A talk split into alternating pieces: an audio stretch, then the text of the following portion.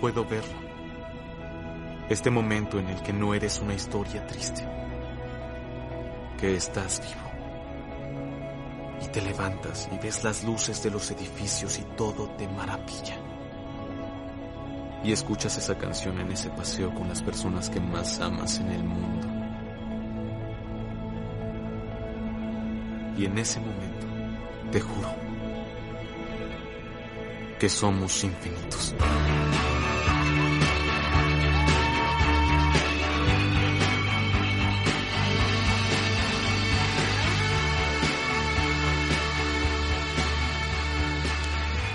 Con la frase Todos somos infinitos damos inicio a la segunda temporada de nuestro podcast Lectores Atípicos y en esta oportunidad hablaremos de un libro totalmente diferente. Hola a todos nuevamente, mi nombre es Evelyn Vidaurre y como en todos los podcasts, esta vez me acompaña Dani. Hola Dani, a los años. Hola Eve, sí, a los años, a los años que estamos nuevamente por, por aquí escuchándonos y que nos escuchen a través del podcast Lectores Atípicos. Y pucha, qué hermosa frase con la que hemos iniciado este episodio que representa mucho. Y el libro, wow, tenemos bastante que conversar acerca de, esta novela que, de hecho que ya es bastante conocida, pero para ti ha sido la primera vez, para mí ya eh, soy un fan de, de, de, esta novela, así que tengo y tenemos bastante que decir. Así es, bueno. Esperemos que se preparen, prepárense un café, una bebida y escuchen porque tenemos mucho de conversar.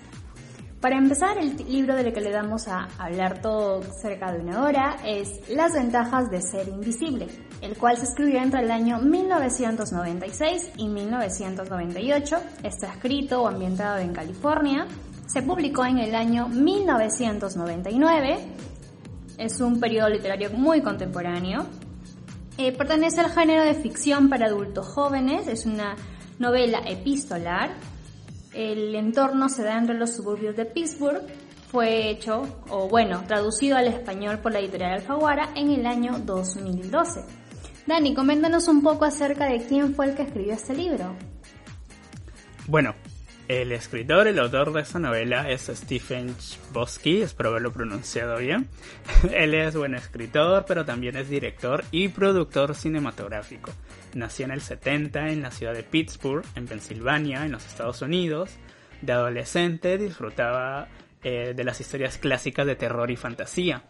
Y una de sus influencias es una novela que en lo personal, y creo que en algún momento te lo comenté y fue el inicio de nuestros ya un poco famosos eh, los octógonos lectores, ¿no? Que es eh, la novela de Salinger, El guardián entre el centeno, ¿no? Me acuerdo que te comenté que esa novela tenía que tener un octógono que advierta que es alto en depresión, porque la novela es hermosa, pero en el tema ahí es un poco denso. Así ¿no? es. También ha sido influenciado por Scott Fitzgerald y por Tennessee Williams.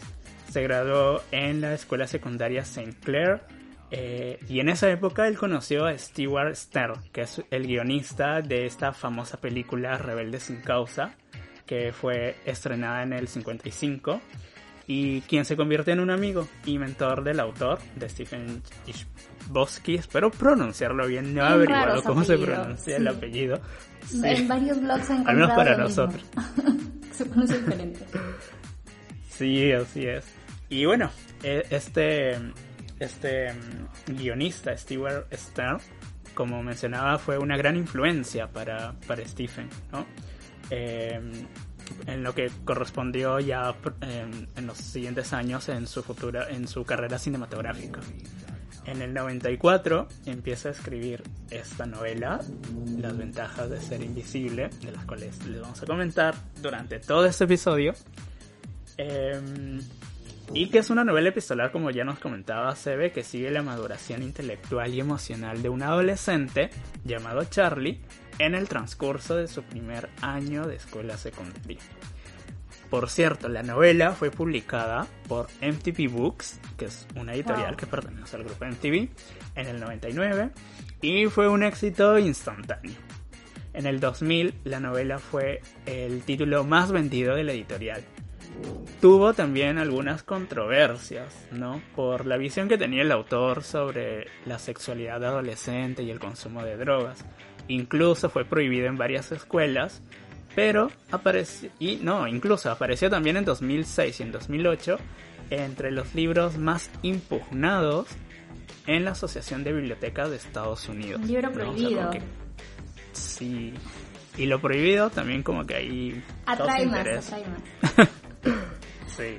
Y bueno, el mismo autor escribió el guion. Nada menos, porque él es guionista, él es productor cinematográfico, ¿no? Y dirigió también la película. O sea, es increíble que el mismo autor haya podido escribir el guion y dirigido la película de su propio libro. Es algo bastante inusual. Así es, porque mayormente solo participan escribiendo el guion, pero no la dirigen. Así es, exactamente. Entonces es bastante, bastante inusual. Y bueno, la película, la hermosa película, fue estrenada en el 2012 y tuvo como protagonistas a Logan Lerman, a Emma Watson, que soy un fanático de ella, y a Ezra Miller, que también es un tremendo actor. Y bueno, el autor fue nominado en la categoría de Mejor Guión Adaptado para los premios 2013 del Sindicato de Guionistas. Eve, coméntanos de qué va la novela. Estoy seguro que ya a esas alturas la mayoría ya sabe de qué se trata, porque de una manera u otra, aunque no haya leído el libro, al menos ha visto la película. Pero vamos a contarles un poco de qué trata el libro. El libro nos cuenta la historia de Charlie. Charlie se ha quedado solo tras el suicidio de su mejor amigo. Tiene una popular y guapa hermana y un hermano mayor estrella de fútbol americano, a punto de entrar a la universidad. Pero él vive al margen para casi todos, salvo su profesor de lengua, quien cree que Charlie posee una gran capacidad intelectual. Tras conocer a Sam y Patrick, Charlie empieza a comprender lo que es crecer y hacerse adulto. Con ellos recorre caminos nuevos e inesperados, Descubre nueva música, empieza a beber, fumar y coquetear con drogas, sale de fiesta e incluso se enamora por primera vez. Aunque no sepamos a quién le escribe exactamente, con las cartas de Charlie, únicas, divertidas y devastadoras, vamos conociendo su mundo, la vida en la preparatoria, las primeras citas, los dramas familiares y los nuevos amigos. Toda una historia típica para adolescentes, ¿no? Mm, podríamos denominarla típica, pero en realidad guarda un secreto muy y bastante abrumador. Así es, pero no queremos spoilearlo porque si no nos saltamos directamente al final y no vamos a tratar todos los temas que ese libro abarca. Y un tema que el que justamente es el primero que hemos destacado aquí, que es el trauma, el abuso y la salud mental. Porque justamente el libro inicia con un con un hecho muy impactante, ¿no? Que es el suicidio del mejor amigo de Charlie, Michael. Sí, y bueno, él lo toma... Bueno, eso ocurrió, si no me equivoco, dos meses antes en que él empieza a escribir esa, esa primera carta, ¿no? Con la que inicia la novela. Em, y, le está contando una tercera persona que no sabemos quién es, aunque pareciera que las cartas se las escribiera a sí mismo, ¿no? De Charlie para Charlie. No, no, no llegamos a saber en realidad a quién se las dirigía pero le va contando, ¿no? De que eh, su amigo se había suicidado, que le hubiera gustado saber el por qué, ¿no? Porque no, no dejó una nota, ¿no? Entonces creo que ese hecho también como que eh, mucho lo dejó pensando, ¿no? El por qué su mejor amigo hizo eso sin haberle avisado nada, ¿no? Y él no tampoco había notado que que era lo que le, estaba ocurriendo, quizás en la escuela o quizás en, en, la casa, ¿no? Claro. Y empieza ahí con todo el tema que no le impide, que prácticamente le impide continuar con su vida, ¿no? A pesar que él desea eh, seguir adelante, ese es un hecho que también le impide uno de los tantos hechos que por los que Charlie pasó. Así es. De hecho, eh, el, el, personaje principal, en este caso Charlie, no solamente tiene que afrontar este gran devasta y devastador trauma que, que, tiene de perder de esa manera a su mejor amigo, sino también por causas familiares. A través de las cartas vamos conociendo que le arrastra algunos problemas como por ejemplo que es muy antisocial, no se relaciona muy bien con las demás personas, siempre está aislado, solo, incluso en su propia familia. También hay un, hay un capítulo familiar que resalta mucho, que es eh, la muerte de su tía Helen, el, lo que él se siente culpable al respecto. Vamos conociendo un poco más en el personaje y nos vamos dando cuenta de todos esos traumas y, digamos y problemas que acarrean en él el hecho de que tenga ese tipo de carácter, ese tipo de comportamiento y manera de relacionarse con los demás. Y creo yo que lo peor de todo ello es que él no sabía el por qué se sentía así, ¿no? Porque él explica que se sentía de una manera rara, que él incluso no podía definir sus emociones y todo ello, pero él no sabía el por qué, el por qué eh, él se comportaba de esa forma, ¿no? Y era porque había ocurrido un hecho en su pasado que él de alguna forma evitó eh, recordar, ¿no? O, puede ser quizás las, em, las características de lo que pasó, eh, él las confundiera, que bueno, quizás a esa conclusión podríamos llegar, ¿no? Ya un poco... Eh, analizando psicológicamente. analizando, ¿no? Y el, final y el epílogo de la novela. Pero era un hecho muy fuerte, ¿no? Porque él había sufrido de... Y creo que lo podemos mencionar, ¿no? Sufrió de abuso, ¿no? No vamos a mencionar por parte de quién, creo que eso tendrán que descubrirle en la novela. Para los que ya lo han hecho y han releído esa novela ya saben de quién estamos hablando pero fue un hecho que él no, no, no, lo vio como algo malo en su momento y quizás por eso es que no lo identificó como tal. Y es algo que no, que no, le, no, no, no le permitía darse cuenta de que es, era eso lo que no, no le permitía seguir adelante, ¿no? Sí, y es justamente ese trauma del que estás hablando el que le impide a él poder establecer relaciones con las personas a su alrededor, llegar incluso a intimar con ella. Me refiero a amigos, ya entra en una edad a los 16 años en las que la mayoría de sus amigos ya eh, empiezan a relacionar con chicas, ¿no? Con personas del sexo opuesto, no necesariamente del sexo opuesto también, porque también vemos ahí hay una pareja que destaca nuestro homosexual, entonces empiezan a tener ese tipo de, acercamiento a otra persona, eh, cosa que él no puede forjar, o que le da miedo, o que no se siente preparado para ello. Que en parte él al inicio él lo atribuye quizás al comportamiento, al hecho de que no es inexperto en esto, que nunca fue sociable y que al momento de empezar a hacerlo, de conocer a otra persona, le da cierto temor de poder hacerlo de forma incorrecta, pero luego vamos descubriendo que no solamente es eso, sino también es esa causa eh, que justamente tú estabas comentando de, de haber sufrido, ¿no? Haber sido una víctima de abuso de, pequeño. Exactamente.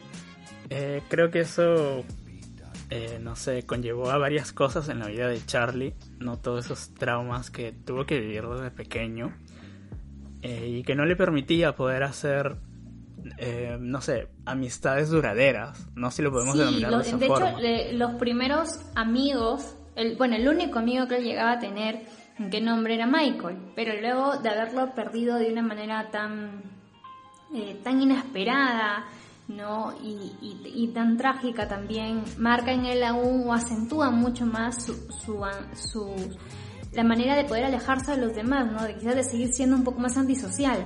Sin embargo... Exacto, se sentía eh, bastante perdido también. Sí, pero es de una manera así tan casual como llega a conocer a esos dos personajes que nombramos al, inicio cuando hablábamos un poco del libro, que era Sam y Patrick, que vienen a marcar en él eh, dos hitos importantes en lo que es el cambio y la transformación de, de Charlie desde ser un chico antisocial a realmente ser un chico adolescente, un adolescente tal cual. Claro, gracias a ellos es, que descubre varias cosas, ¿no? Descubre lo que es ser adolescente y lo que significa esa etapa, que es explorar, experimentar. Ya lo habíamos, mencionado, ¿no? El tema de, em, no sé, el tema de las fiestas, el tema del alcohol, de las drogas, ¿no? Empieza ya a conocer ese mundo. Eh, y a darse cuenta que, que era bueno y que era malo, ¿no? Que prácticamente estaba nublado por lo que él quizás no se llegaba a dar cuenta del por qué se sentía así, ¿no? Pero empieza ya a poco a poco seguir adelante, ¿no? Gracias a estos dos tremendos personajes que son Sam y Patrick. y que lo empiezan, lo hacen eh, parte de su grupo, ¿no? Del, del grupo de, no sé cómo denominarlos, eh, Los- inadaptados, marginados, los invisibles. Ajá, exacto. De hecho es un poco irónico porque ellos no tienen la misma edad que Charlie, son mayores que él, porque se gradúan justo antes que él. Sí. Pero aún así... eh, Exacto, al él estaba empezando la menor, secundaria y ellos estaban ya estaban culminando. terminando la secundaria. Entonces, a pesar de esa diferencia de edad eh, y de Charlie relacionarse directamente con ellos, son ellos los que ayudan a, a Charlie a descubrir el mundo, a descubrir todo lo que él se estaba perdiendo al ser adolescente cuando ellos ya pasaron. Pero lejos de verlo, quizás ellos en el lado de poder... eh, no sé, burlarse de él, ya que eh, no era muy eh, inexperto en muchos de los temas, lo que lo hacían era sumarlo, porque se dieron cuenta, como bien decías tú, que los gustos que él tenía, que ese carácter que lo formaba, lo volvía a él parte de ese grupo, ¿no? Parte de ese grupo de inadaptados, por así decirlo, de la, de, de la escuela, ¿no? Porque cada uno tiene un carácter muy diferente. Pero lo que nos Y unos une gustos es el muy gusto de los Exactamente, y eso es lo que, lo, lo que nos une a ellos de realmente. Más allá de sus diferencias, más allá de sus sexos que pueden ser diferentes, eh, de los gustos que tienen, lo que los une es eso, ¿no? El hecho de que son raros, pero les encanta ser raros, si queremos decirlo coloquialmente. Sí, además eh, la novela se, se ambienta en una época, inicio de los 90, en donde también todo ese tema de mostrarse tal cual uno es, eh, tenía esa pegada, ¿no? O sea, ¿por qué voy a ocultar algo que no soy? Y ahí así empieza también el- el- la novela, ¿no? O sea, eh, Charlie sin saber que, que por qué se comportaba así, eh, Sam y Patrick, dos personajes muy excéntricos, sus amigos, Mary, Mary Elizabeth, um, se me fueron los otros dos chicos más Mary que Elizabeth, formaban el grupo. Great, Bob. Todos ellos. Luego- Bob era el que me estaba tratando de acordar. Entonces cada uno de ellos tenía una, una, unos gustos distintos quizás al, al común de la gente, ¿no? Que eso los unía bastante. Así es, y más allá de que estos chicos quizás eh, influyen en Charlie mostrándole diferentes formas de divertirse como pueden ser las fiestas, el licor, las drogas, a pesar de todo eso, cada uno tenía muy seguro lo que quería hacer en la vida. Porque ni bien terminaron la secundaria, cada uno ya tenía elegidas sus universidades, eh, ya sabía que lo que iba a marcar su rumbo para futuro y se sentían muy orgullosos de ello. Y eso es por otra, es un gran contraparte, muy diferencial quizás de otros personajes eh, que hemos visto antes, que hemos leído en otras obras juveniles, que también quizás pueden estar relacionados al hecho de las drogas o de las fiestas, pero que es totalmente distinto. El tema de los estudios, el tema de qué querer ser en la vida, está casi ni se nombraba. Simplemente era algo que había que hacer, pero, pero no era importante como en el caso de ellos. Entonces son personajes muy diferentes. Sí, mira, y tú has tocado también un tema interesante, porque esa novela se enmarca en lo que es literatura juvenil, pero quizás no es el quizás el estereotipo, ¿no? Cuando pensamos en literatura juvenil, la literatura romántica y todo ello, ¿no? Eh, sino que va mucho más allá, rompe con varias cosas, ¿no? Te muestra cuál es esa cruda realidad por la que pueden vivir los adolescentes, por la que pueden caminar los adolescentes. Y eso es algo que creo yo que eh, por la que todos nos hemos sentido muy pegados con esta historia. Y justamente es en, el- en la etapa de la adolescencia en donde quizás el tema de la sexualidad y de la orientación sexual toma mucha importancia también. Y es aquí donde va de la mano conjunto con el personaje que nos acabamos de hablar, que es Patrick, ¿no? Quien representa y, y va, nos muestra un tema diferente que es la masculinidad y la violencia, que él es un personaje, bueno, no es que sea abiertamente homosexual, así, pero casi todos sabían. Sin embargo, mantiene Claro. una relación de pareja con quien era, si no me equivoco, él estaba en el equipo de fútbol del colegio, o sea, era un tipo que... que El capitán del equipo de fútbol, capitán, ¿no? Pero todavía. Sí, pero pero él no no no lo mostraba, no era algo que prefería mantenerlo en En secreto, secreto. ¿no? Entonces era una relación comparación en de secreto. Patrick. Ah, exacto, a eso iba. Entonces, eh, hay un tipo de violencia que se ejerce entre ellos, ¿no? Que al inicio puede ir en la violencia, quizás porque empezamos a ver al inicio sus reuniones de ellos eran súper secretas, luego incluso el mismo personaje de quien estamos hablando, la pareja, bueno, no pareja, fue amor, por así decirlo, un novio, Brad, tenía miedo de, de sentirse o de mostrar abiertamente su sexualidad que cada vez que pasaba un encuentro con Brad al inicio tenía que estar o muy tomado o muy drogado o perdido. Pero sinceramente él no estaba así, sino que fingía estar serlo, pero una manera de justificar ese tipo de comportamiento. Exacto, pero también analicemos el hecho de las familias de donde ellos vienen, ¿no? Porque recordemos de que en la familia de Charlie, por ejemplo, el hecho de mostrar emociones, que los hombres muestren emociones, era algo que no estaba bien visto, ¿no? Recordemos, por ejemplo, ese incidente en donde eh, Charlie está recordando eh, de pequeño, ¿no? Cuando estaban viendo el episodio final de, una novela, me parece, de una serie. Sí, Smash. donde la mamá... El episodio final de Smash. Sí, y la mamá y la hermana comenzaron a llorar, ¿no? Por lo emotivo que, resultaba. Y el papá eh, se paró, dijo que se iba a la cocina a hacer un sándwich Cosa que nunca hacía. Exacto, y se fue a llorar, ¿no? se fue a llorar a, la cocina para que no lo vean, ¿no? Porque eh, e-, ese hecho, ¿no? De, no mostrar afectos, que los hombres no muestren afectos, emociones, eh, era mal visto. Y también ocurre cuando Charlie le da un, beso a su abuelo, ¿no? Que el abuelo se incomoda, ¿no? O el hecho de que cuando eh, bueno, cuando el papá de, de, Brad descubre a su hijo, empieza a golpearlo. ¿no? O sea, vamos notando ese hecho de la... De, de cómo era percibido, ¿no? Quizás ese tipo de tema en, en esos años. Más allá del, de ese tipo de temas, creo yo, del hecho de el, cómo se veían los hombres, ¿no? El hecho de que no, no tenían que no mostrar sus emociones y todo ello, ¿no? O sea, claro, el prototipo de hombre era rudo, fuerte, ¿no? Y que incluso la hermana de Charlie cuando buscaba que su pareja fuera como tal. Lo contradictorio. Aunque ella como que tenía pensamientos, por así decirlo, de mujer empoderada. que creció con todo ello. Que no sé qué, no sé qué, pero a la hora y a la hora buscaba un macho opresor. Es que, es que precisamente creció con una familia así, ¿no? Que la educó en que el, hombre tenía que ser de esa forma, ¿no? Tenía que ser dominante y todo ello, ¿no? Entonces, eh, cuando está con, con, este chico que era una persona un poco más eh, pasiva, que le regalaba eh, cassettes con portadas pintadas por él mismo, todo ello, entonces eh, no era como que el prototipo de, hombre que, con el que ella había crecido en su familia, ¿no?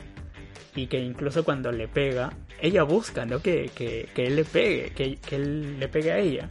Sí, era raro eso, porque al inicio Charlie incluso comenta de que eh, él se sentía pena por el chico, porque su hermana abusaba de, de él, ¿no? Lo mandaba a hacer cosas, eh, cuando le regaló el disco, que hizo especialmente para ella, para que, bueno, en forma de regalo, y, eso lo dio a él, y él, él le contó todo lo que le gustaba, y luego cuando sucedió esa escena, ya ahí empieza a sentir atracción por él, incluso que le llega a quitar el disco, que se lo pide que se lo devuelva porque ahora sí le gustaba. Entonces podemos ver ahí un poco de, de esa situación, pero cambiando un poquito el tema, que es al que quiero llegar porque me parece que es justamente lo que más me ha gustado del libro y creo que en eso vas a coincidir conmigo, es el hecho de que a través de toda la novela podemos ver diferentes tanto citas de otros libros como también eh, eh, se nombra muchas pistas musicales que van muy acorde con lo que se está expresando en ese momento que forman parte también de ese proceso de autodescubrimiento y sanación del personaje. Exactamente, el, creo yo que uno de los grandes, no sé, valores agregados, recorriendo temas un poco más económicos eh, del libro, de la novela. Como buenos estudiantes de comercio. Como buenos estudiantes de, negocios, sí. es, es, precisamente eso, ¿no? El hecho que te menciona varios libros, varias novelas y varias canciones que reflejan mucho lo que estaba viviendo el personaje, el protagonista, ¿no? Charlie ¿no? Porque recordemos que la constante de estas novelas, ¿no? Que, iba leyendo Charlie, era eh, que tenían a un personaje joven, ¿no? Y que él mismo se identificaba, veía de que, ah, ellos también han pasado por algo parecido a lo que yo estoy viviendo o lo que yo estoy pasando. Así es. Y, y de hecho, creo que los invito porque se ha hecho una curación de todas las canciones que están ahí escritas en el libro. Hemos hecho una playlist, así que si no la han escuchado, por favor vayan a escucharla, a seguirnos también por ahí por Spotify. Van a disfrutar de esa playlist y si vuelven a leer el libro luego de escucharnos mientras escuchan esa playlist, la mejor combinación de todas.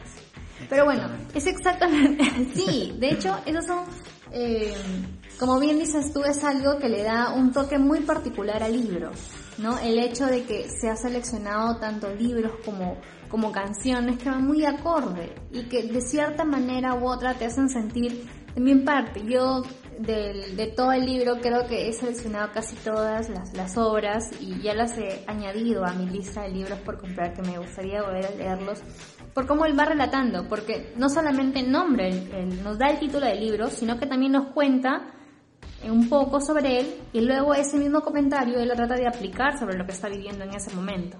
Así que de una solamente manera u otra entendemos del libro. Ajá, y solamente por mencionar algunos de los libros que se mencionan en la novela, porque por acá también he hecho mi lista y sacado ahí todas las novelas que se mencionan. Eh, por ejemplo, ¿no? Incluyen Matar a un ruiseñor de Harper Lee, que es un clásico de clásicos. el Guardián entre Centeno. El, Guardián entre Centeno, que es una de, mis novelas preferidas también. Que de hecho les recomiendo no leerlo cuando estén pasando por un momento depresivo, porque es muy fuerte en ese aspecto. Peter Pan, lo tengo también en mis pendientes de J.M. Barry, eh, que justo también habla acerca de un chico, ¿no? El tema que no quiere crecer, ¿no? Y, y, esta disyuntiva con Wendy cuando crece, ¿no? O sea, se siente como que traicionado. ¿Qué más? otras novelas que quizás no he tenido la oportunidad de leerlos, pero me interesaría leerlas. El manantial de Ayn Rand, El extranjero de Camus, Hamlet de Shakespeare, En el camino de Jack Kerouac el almuerzo desnudo, a Una paz solo nuestra, El Gran Gatsby, A ese lado del paraíso y otras más que mencionan a lo largo de toda la novela. Entonces, y, también eh, es interesante un poco el y un poco retornando a lo que mencionábamos hace un ratito, el tema de los personajes hombres, ¿no? Porque quien le dejaba estos libros a Charlie para que lea era su profesor de literatura, Bill, ¿no? Y eso también podemos notar que rompe con, este prototipo, estereotipo que debían seguir los, los hombres, ¿no? Así es. De hecho, él es uno de los personajes que me gusta bastante, por el hecho de...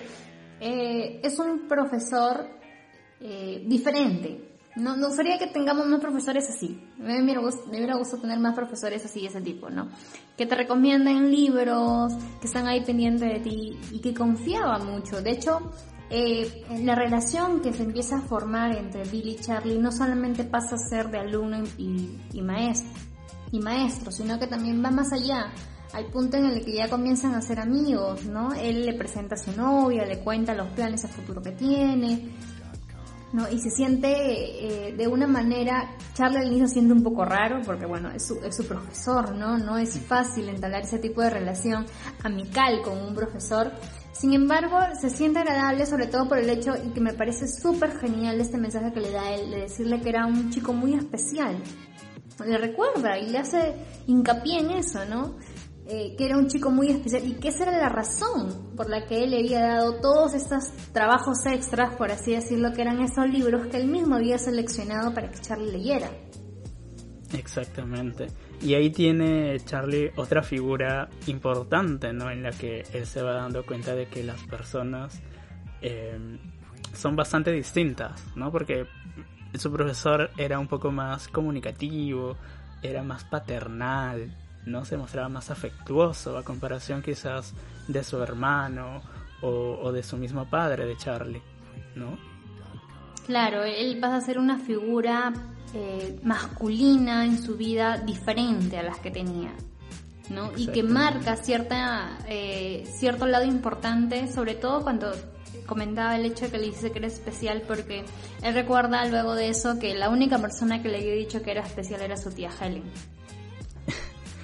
Wow, el tema de tía Helen es algo que... Traemos el final ahora. Que no quisiera comentarlo para no, no, no spoilearlos tanto. Pero para, solamente para finalizar ese punto que hablábamos de la literatura, eh, eso también da pie a que Charlie empiece a escribir, ¿no? Por eso es que le dejaba eh, Bill a Charlie leer esas novelas, ¿no? Porque ya notaba de que había un, un atisbo de escritor en Charlie. Entonces, y, ahí lo vemos reflejado precisamente en las cartas que él va escribiendo. Claro, eh, eh, ¿cómo va? Creo que si, si lo vemos ya de un, desde un punto, eh, digamos, más lingüístico, podemos ver un crecimiento en la manera en la que él va redactando las cartas desde el inicio hasta el final, ¿no? Que va cambiando conforme va avanzando y va tomando nuevas literaturas. Que claro, el, profesor en ese caso no podía ver esas cartas, pero lo sabía a través de las reseñas o comentarios que, que Charlie hacía con respecto a cada uno de los libros. Exactamente. Y finalmente todo eso que él vive, que lee, que él escucha, de las personas que se rodea, de las, eh, no sé, diferentes experiencias eh, en, torno a ese año escolar, ¿no? de su primer año de secundaria, lo transforman, ¿no? Y ese es otro punto que también toca mucho la novela porque hablamos de, una novela de crecimiento del personaje, ¿no? Que va descubriendo eh, su sentido en el mundo, ¿no? Y también que nos, nos refleja mucho eh, estos años, ¿no? La adolescencia que pueden ser muy complicados para... Para aquellos que ya los pasamos. Sí, nos recuerda mucho para los, que, los que aún están sensación. Exactamente. Sí, te recuerda la sensación de, de, de, en tus años de adolescente, ¿no? Donde quizás esas preguntas de quién eres, de quién soy, a dónde voy, qué quiero ser, estaban muy presentes en tu vida. Nuestros recién estás conociendo eh, hacia dónde vas a ir, cómo, cómo vas a terminar. Entonces, son muchas las preguntas que se te presentan justamente en esta etapa de nuestras vidas. Y, y todo lo vemos reflejado en este personaje. ¿no? Para algunos puede ser, eh, si ya vamos directamente a comentar un poco del final, puede ser agradable. Para otros creen que necesitaba más. Eh, pero yo creo que, por una parte, como lectora me hubiera gustado un poquito más del final, pero estoy satisfecha con él, porque creo que es exacto y que lo demás ya queda digamos, al mismo pensamiento del lector.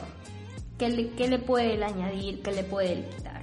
Entonces me gusta en ese aspecto. Es la primera vez que estoy de acuerdo con un final, aunque me hubiera gustado un poquito más. Sí, yo creo que, que ese final, sobre todo el epílogo, ¿no? Porque en el epílogo eh, él hace una reflexión ya del, de todo lo que ha vivido, ¿no? Porque la novela, eh, o bueno, la historia que Charlie nos cuenta, termina cuando él ya se da cuenta, ¿no? ¿Cuál era ese, ese gran trauma o, esa, o ese gran hecho que le había ocurrido de niño, ¿no? Que, que era este, este abuso que él había sufrido, ese abuso sexual y en el epílogo ya conocemos dos meses después porque desde que se da cuenta eh, de lo que le había ocurrido eh, es internado no a un psiquiátrico no para que pueda superar ese gran trauma que él había eh, recordado porque no, no lo tenía fresco no y ahí vemos ¿no? cuál es eh, lo, que ha, lo que ha pasado en, en, esos dos meses y que le ha ayudado a poder entenderse mejor ¿no? y entender también a las personas.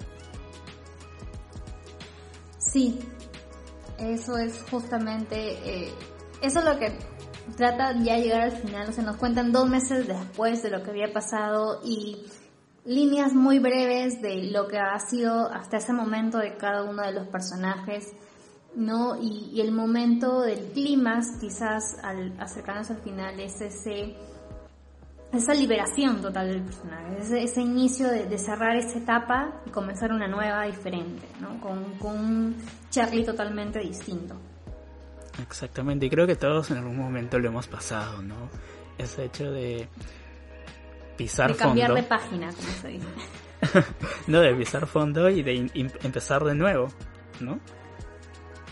Claro, todos en algún momento hemos tenido algo que hemos querido dejar atrás, que ha marcado eh, de una manera u otra, sea para bien o para mal, parte de nuestra historia y, y hemos tenido que dejar atrás para volver a comenzar.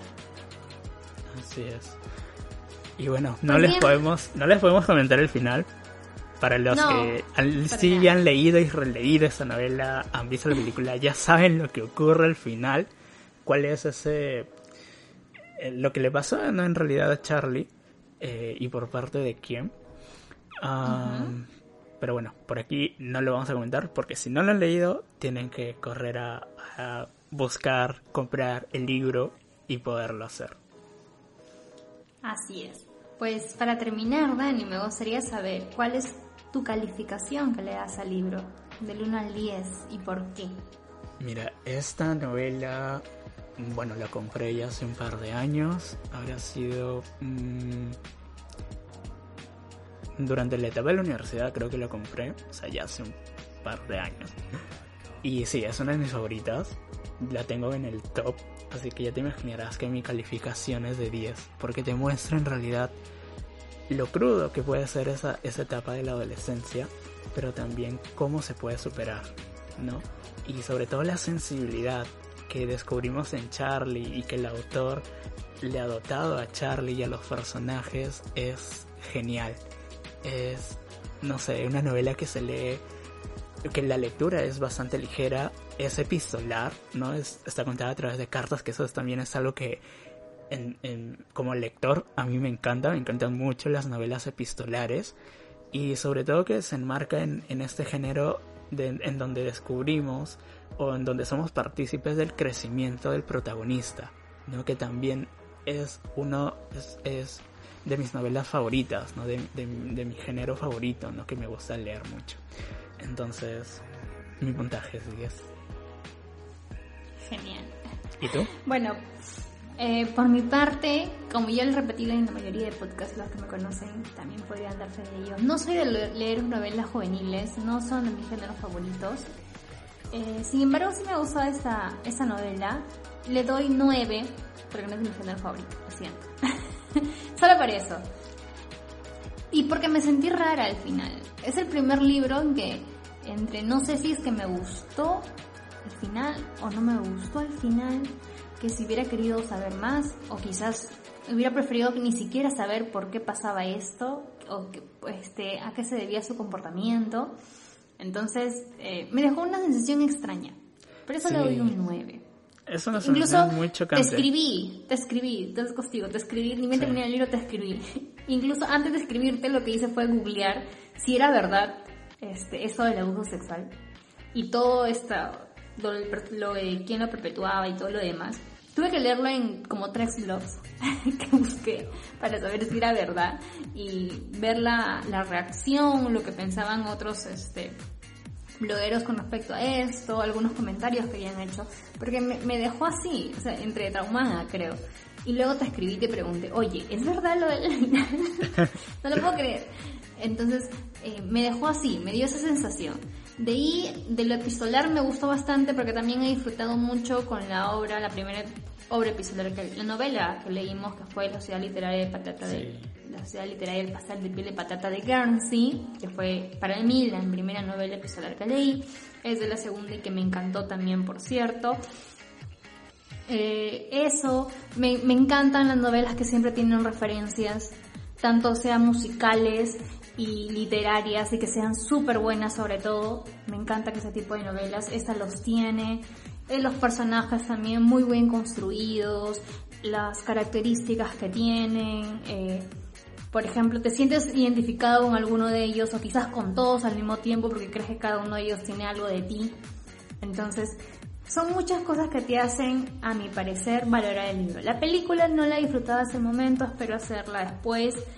Eh, aunque de por sí como decía hoy día justo Patricia, el hecho de poder haber visto esa carátula de la película, ya incluso en los libros, te hacen tener una idea ya preconcebida de cómo se ven los personajes de que están en Emma Watson. Entonces ya la tienes ahí preconcebida esa imagen en tu cabeza que de una manera u otra le atribuye los caracteres físicos, ¿no?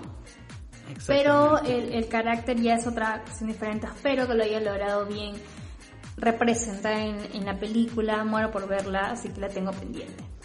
Sí, y mira, eh, yo solamente quería un poco como que destacar el hecho de que estamos hablando de, de un escritor que es eh, productor cinematográfico, no se dedica a la cinematografía, a escribir guiones y todo ello, ¿no? O sea, también escribe, ¿no? Y, pero él más está enfocado en, en este aspecto del, del tema del, del, cine. Y un poquito, por ejemplo, para comentarles que otras eh, películas él ha participado, ha producido.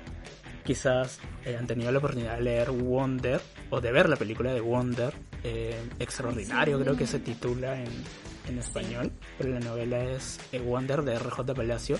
Él, por ejemplo, participó no dentro de la producción de esta novela. ¿Qué otra más? Se viene una. La Bella y la Bestia. La Bella y la Bestia. Se viene una que de aquí que vamos a comentar un poquito de algunas recomendaciones. Les voy a comentar de que eh, qué otra nueva película va a dirigir y creo yo que también está ahí al mismo nivel que las ventajas de ser invisible. Pero bueno, Eve, ¿Cuál? Cuéntanos. Dinos, ¿dónde? Dinos, ¿de dónde las vamos a comprar? ¿Dónde las vamos a comprar? ah, yo lo comento, ya, ok. ¿Dónde pueden adquirir el libro? Lo genial es que lo pueden adquirir eh, el libro físico en las principales librerías.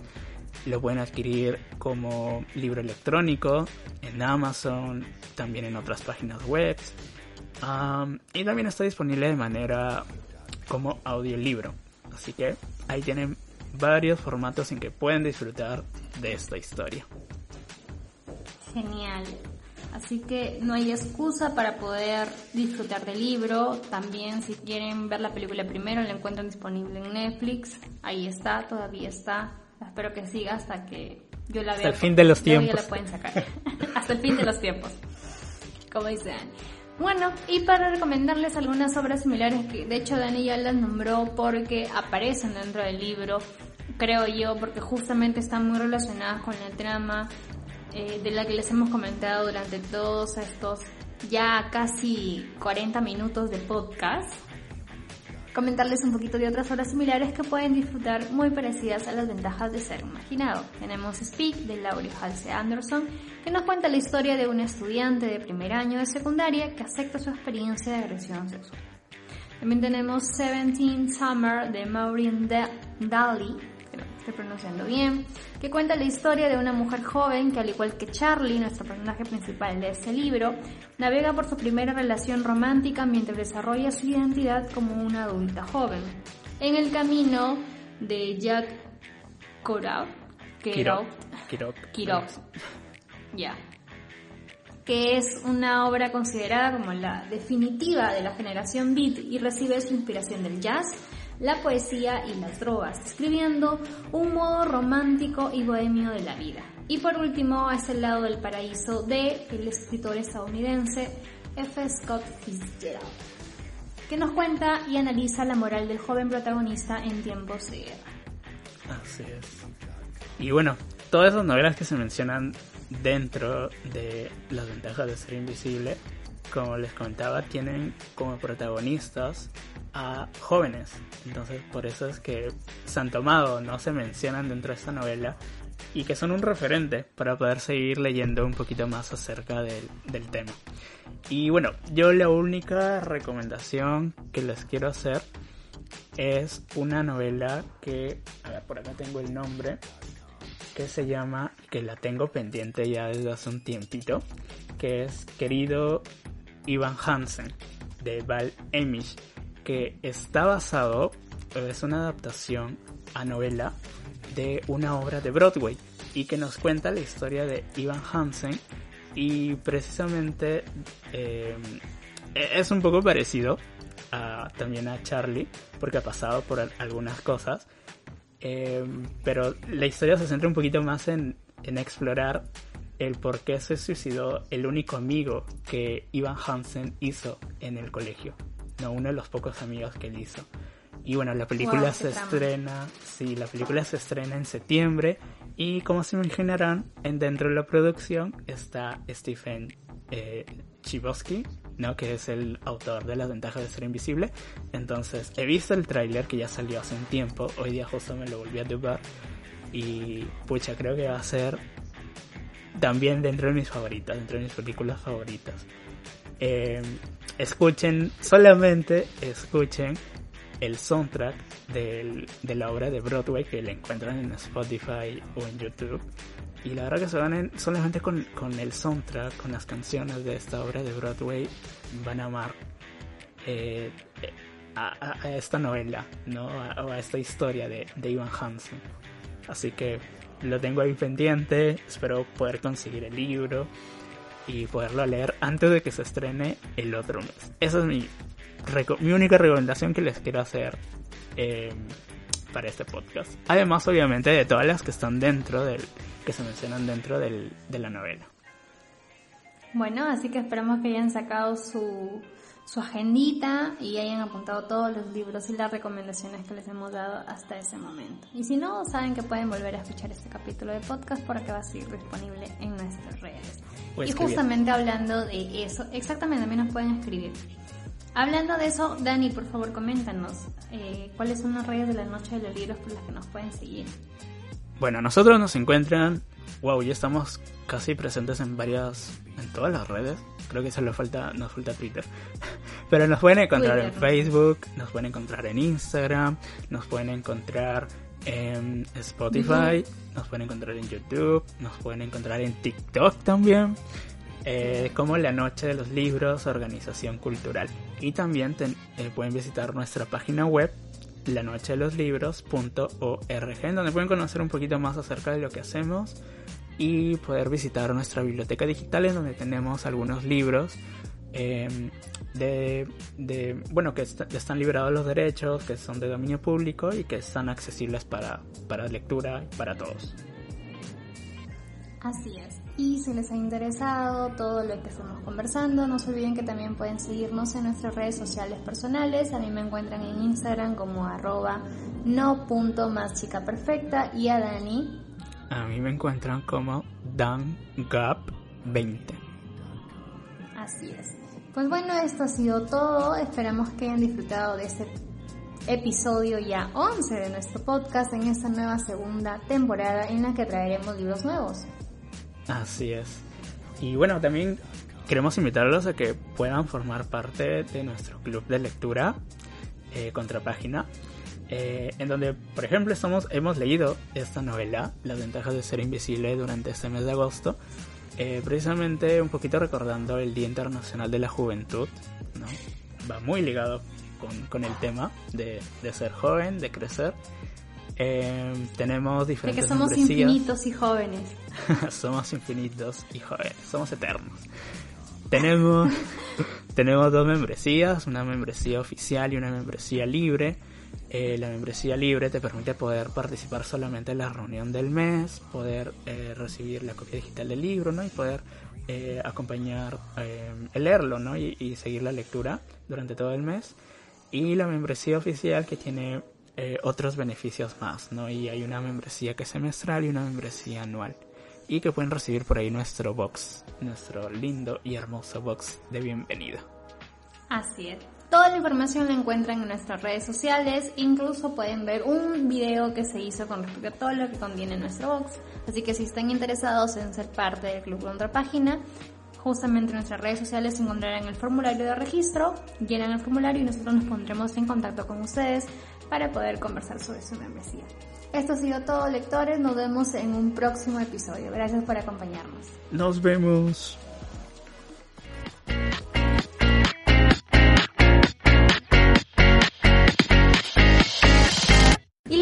recuerden que todos somos infinitos, cada uno tiene su propia vida y debemos aprender a vivirla al máximo, dejarnos llevar por las nuevas oportunidades y experimentar cosas que nos pueden cambiar para mejor.